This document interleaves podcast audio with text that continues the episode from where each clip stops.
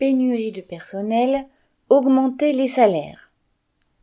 Depuis la réouverture des bars et restaurants et la reprise des activités bloquées par la pandémie, bien des patrons des secteurs concernés se plaignent de ne pas pouvoir recruter. Certains, sans honte, désignent les salariés sans emploi comme des fainéants touchant trop d'aide pour se sentir obligés de reprendre le travail. Ces déclarations sont reprises à l'envi dans la presse, sur les ondes, et relayées par une partie du personnel politique. Mais du côté des chômeurs, ce sont plutôt les conditions de travail, les exigences des patrons comme celles d'une expérience préalable, du permis ou de la possession d'une voiture, qui sont des freins.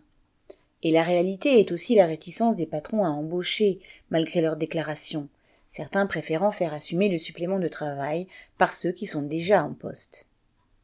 Dans l'hôtellerie et la restauration, des travailleurs n'en pouvant plus de vivre avec des salaires amputés du fait du chômage partiel ont pu se faire embaucher dans d'autres secteurs, abandonnant leur filière aux grandes dames de patrons qui leur imposaient des bas salaires, des horaires à rallonge et des heures supplémentaires décidées à la dernière minute.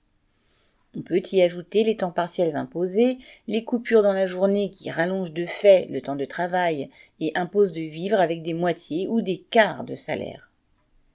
Dans les zones touristiques, les patrons se plaignent de ne pas pouvoir recruter les cent mille saisonniers dont ils ont besoin. Mais le plus souvent, les hébergements et les remboursements de frais de déplacement ne sont pas prévus. De même, les opticiens, les sociétés de sécurité, les grandes surfaces disent ne plus trouver suffisamment de personnel, les personnes qualifiées recherchant de meilleurs salaires. La concurrence entre les travailleurs profite le plus souvent au patronat. Mais la situation peut aussi se retourner contre lui à certains moments et dans certains secteurs.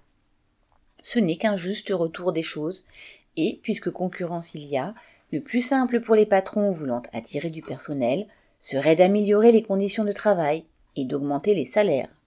Inès Rabat.